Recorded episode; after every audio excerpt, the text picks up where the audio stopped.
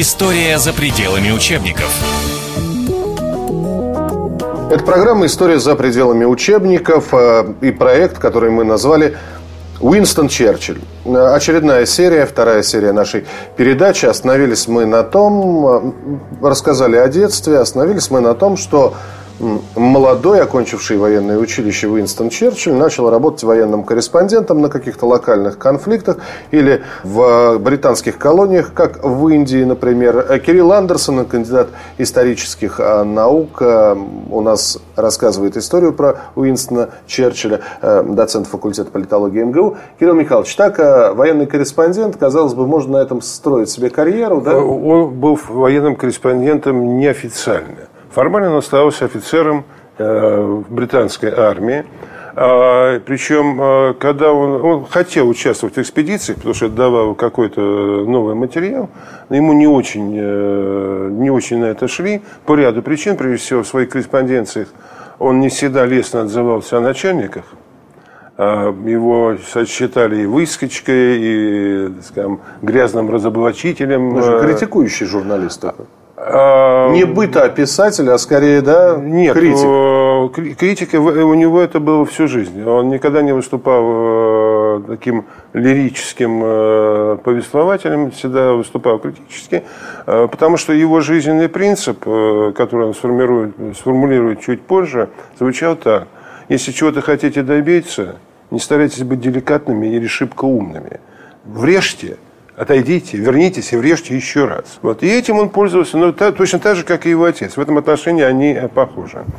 А вот во время своей службы в Индии э, его мать которая сильно была женщиной э, пробивной и удивительной. А по его просьбе она слала ему разные книги, по его просьбе. А там были и Гегель, и Шеллинг. То есть он начал наверстывать то, что, ну, чего не было дано э, в школе. То, что в школе было из-под палки, а здесь собственное да, желание. Да, и значительно шире. И, в общем-то, он считал, что э, его метод э, просвещения, образования лучше, чем университетский, поскольку университетский – это все-таки какие-то шаблоны, какие-то стандарты, а здесь он выбирал то, что ему нравилось, то, что ему было интересно, плюс к этому хорошая память. И, по, по сути дела, вот во время его пребывания в Индии, когда он участвует в одной из операций э, против э, пуштунских племен, он потом пишет э, историю Маваканской компании, а, которые, ну, выходят два издания в течение года. Причем там вот он разбирает уже и политику Англии в отношении Индии, обязательно критикуя, и тупость генералитета тоже критикуя. А, то есть у него уже э, такая репутация скандалиста, и его начинает побаиваться.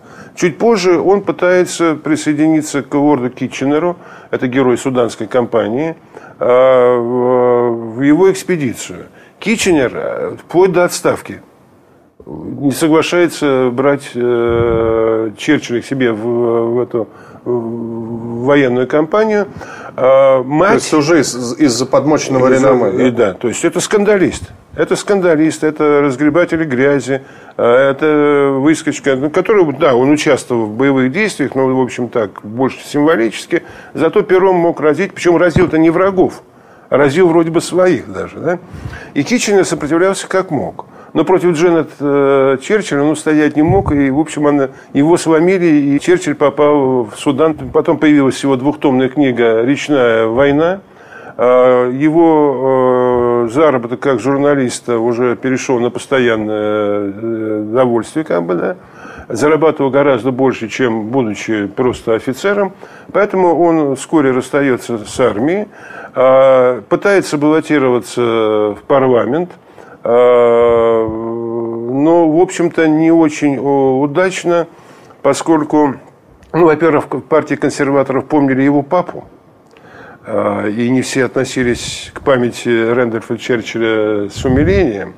А поскольку сынок э, тоже, в общем-то, шел по тем же самым стопам, плюс к этому имел дефекты вроде бы не, не подобающие для политика, шепелявый, заикающийся, но политика его привлекала. Политика, он, это джентльменское занятие.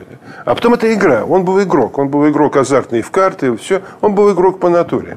А он тянулся в политике, потому что это э, способ сделать карьеру, потому что ясно, что генералы ему пути не дадут. Слушайте, ну это было какое-то подспудное желание сделать имя себе на журналистике, сделать имя себе в политике? И, э, Или это подспудное желание любого отпрыска дворянского семейства? Э, ну, скажем так, английское дворянство отличалось от российского, поэтому другие совершенно каноны. Но желание стать признанным, стать личностью, возвеличиться, просто к этому память предков. Он же не может быть, он потом герцога Мальбора не может быть абы кем. Он должен стать... Э, он эгоист, он стремится к славе, он тщеславен. Он достаточно беспринципен. Позже его так будут характеризовать многие, кто к нему относился в целом неплохо, скажем, тоже Гучков, министр Временного правительства России в 17 году, что это беспринципный, э, скандальный, самовлюбленный э, человек. Он эгоист. Он сам говорит, что для того, чтобы что-то добиться, надо быть эгоистом. Он да, эгоист. но у каждого человека есть стремление. Да? Есть да. стремление достигнуть какой-то, я не знаю, рэперной ну, точки. Ну, вот он попробовал, он понял, что в армии ему делать нечего. Во-первых, ему это не интересно. Во-вторых, его никто не пропустит до, до генеральских чинов. А быть просто лейтенантом или даже капитаном, или даже майором, ну это то не есть он не только эгоист, он амбициозный. Он эгоист. очень амбициозный, очень амбициозный. Да? Он, э, его отец достиг высот, став министром финансов, он должен достичь тех же, если не больше. Да? А, и а, здесь подворачивается случай. Значит, сначала в 99 году а, он пытается баллотироваться ну, с помощью Тори, но ему дают самый гиблый район, рабочий район, где сильное влияние нонконформистов, то есть сектантов и социалистов. И там он не проходит, проваливает выборы и уезжает на только-только начавшуюся англобурскую войну знаменитую, где многие русские добровольцы сражались за стороне буров, потому что любовь э, русского дворянства к Англии была точно такой же, как любовь английского англичан к нашим. Ну, Это две да, разные... Мы две... помним Крымскую войну, Крымскую а, войну. оккупация английского флота Севастополя. Да, да, и не это... только это, просто Англия воспринималась в русской дворянской культуре как страна торгашеская что для торгашества и дворянства в русском понимании несовместимо. В английском это то, что надо, это практика, проверенная там со времен Генриха VIII. И он едет уже, без, уйдя в отставку, он едет как военный корреспондент э, в, Южную Африку и э, оказывается на, на, на, бронепоезде, который попадает в засаду бурскую. А, и, э, в общем-то, он попадает в плен.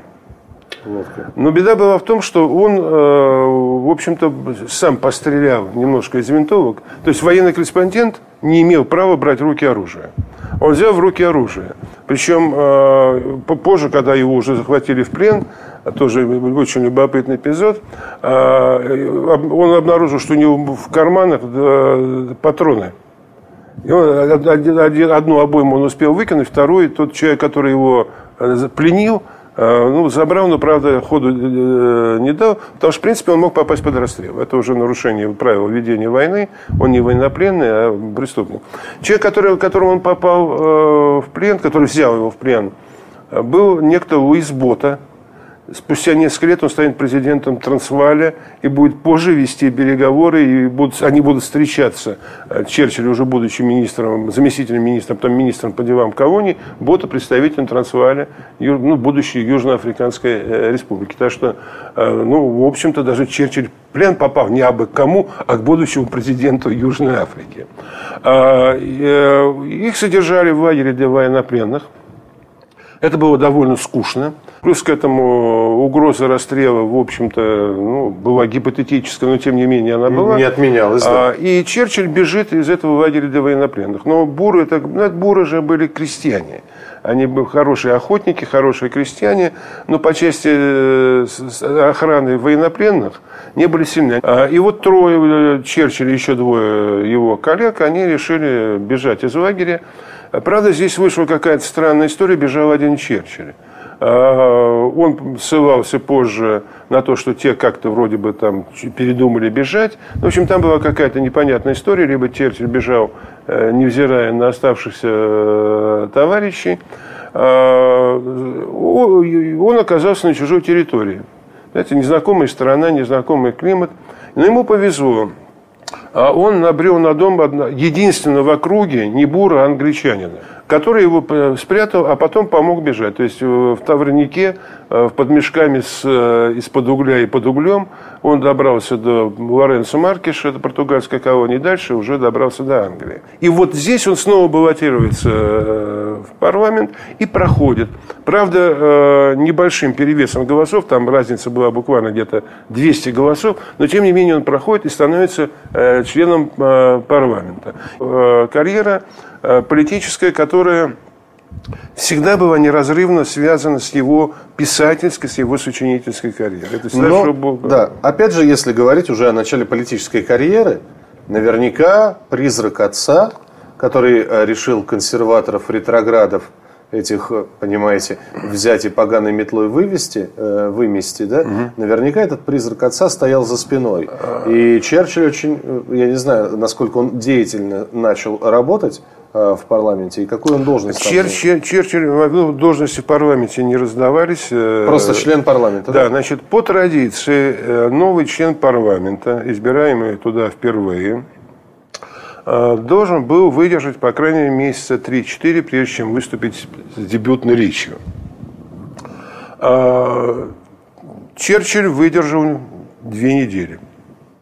И выступил с речью, в которой, в общем-то, разнес политику в отношении Южной Африки, э, политику консерваторов в отношении свободы торговли. Он был членом парламента от э, консервативной партии. Позже он перейдет в либеральный, потом снова вернется в консервативный. То есть он от Вигов к Торе бегал? Да. Но это будет чуть позже. Это будет чуть позже. А, то есть он начал с того, что начал продолжил деятельность, которую ну, начал его отец. Теперь та же самая метода. Э, кстати, позже он напишет двух- или трехтомную биографию Э, своего отца, э, где э, создаст образ ну, просто идеального политика, идеального человека, ну, такой мифологизация его собственной истории. И это будет на протяжении... Он очень любил отца и, в общем-то, подражал ему во многом. Но, в общем-то, его деятельность в парламенте была не очень долгой потому что он тоже, опять-таки, вот как и отец, э, пытался бороться со, со старой бандой, которая оказалась, в общем-то... Э, По-прежнему зубатой. Да? А, и э, затем он переходит к либералам формально, по той причине, что партия консерваторов была против свободы торговли, а он не хотел поступаться принципами, или, как он сам позже скажет, по другому, правда, поводу, в политике либо надо менять убеждения, либо партию. А он переходит в партию э, либералов, э, которая тогда была на подъеме. То есть консерваторы явно теряли вес, э, и он вовремя перешел к либералам, за что получил прозвище среди своих бывших однопартийцев «Бленхеймская крыса».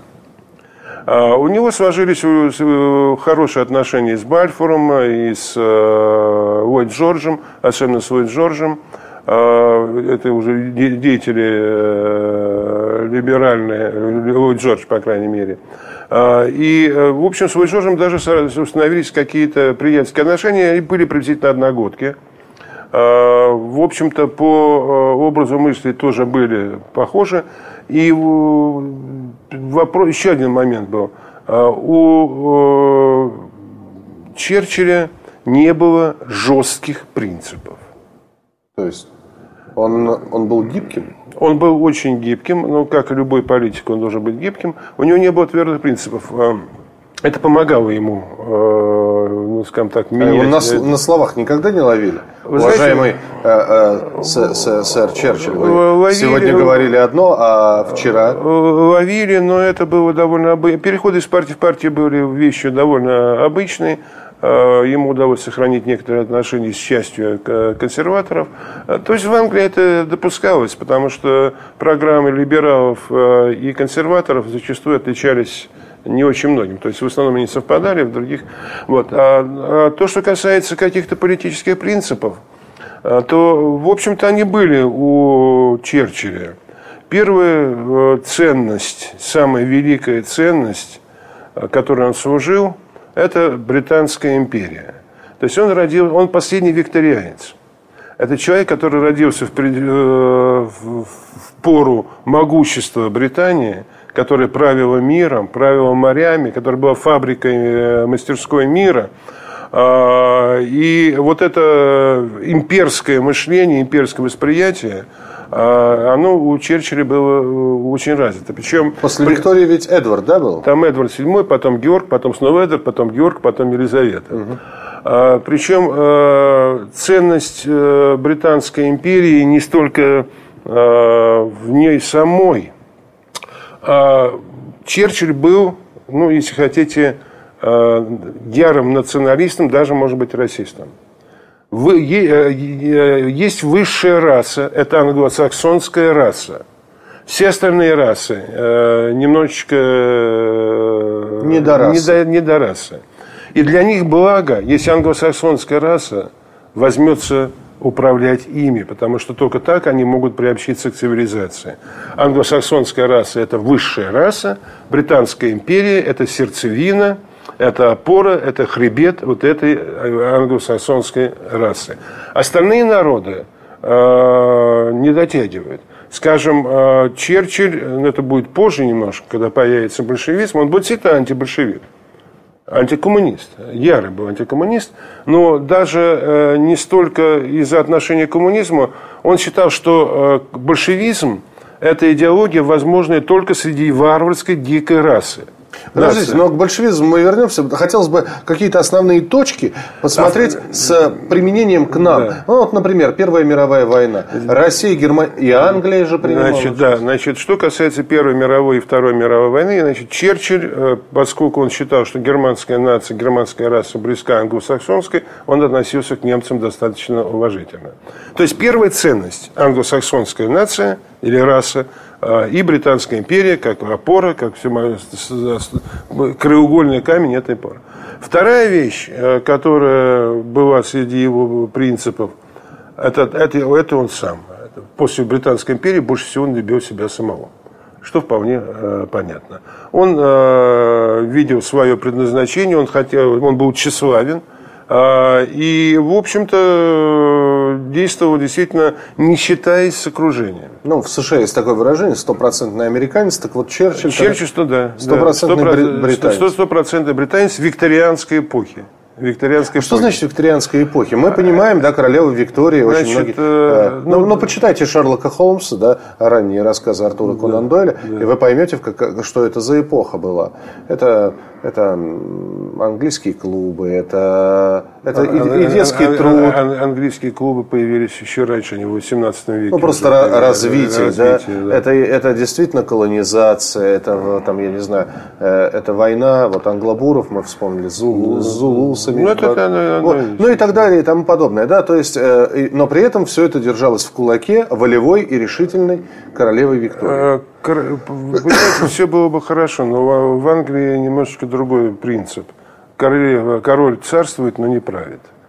Королева никак не влияла э, напрямую, она не имела права влиять на политику. Она могла высказывать свое мнение – своим мнением как-то ну, считались. Но это, но конститу... это конституционная монархия. Но эпоха-то называется. А, Есть да, но потому что, эпоха, но, да? Да, но потому что именно в эту эпоху, с 30-х годов, она же правила 60 лет, да? Да? За это время Англия из, э, э, ну, скажем так, э, целины сельскохозяйственной начинает превращаться в промышленную державу. Именно там начинается промышленная революция. Именно там скапливается основное богатство. Это она становится действительно владычицей морей. Просто когда вы говорите, но, что он но, человек но, викторианской эпохи, мне да. просто хочется спросить, что это? это человек викторианской эпохи э, – это человек, который уверен в превосходстве Британии и всего британского. А, это человек, который испытывает э, гордость за свою страну, иногда доходящую до фанатизма. Есть так, было такое понятие джингаизм. Это э, крайняя форма британского э, национализма, который ощущает свое превосходство перед другими. Причем, ну, если брать Пушкин, британский лорд, свобода и горд, да, в том числе и свобода. А, и во многом религиозные ханжества, потому что викторианская мораль – это Текери, э, но не Диккенс, это скорее Текери. То есть это жесткое предписание морали, э, жесткий протестантизм, отношение к католикам как э, смутьянам, врагам. А, ну вот, правда, вот религиозность у Черчилля как-то было маловато, этим он отличался от обычных викторианцев. Но представьте, значит, это вот империя, ну, скажем так, это как советский человек, гордящийся Россия – родина слонов. Британия – это все. Да. Это пуп земли, да. владычество морей. Э, Советский Союз начинает как-то так вот ветшать, а у Британии, которая сидела на мешке с шерстью, а потом углем, потом металлом, внезапно она была самоуспокоена. Ей не надо было развивать технологии, она была уже монополистка.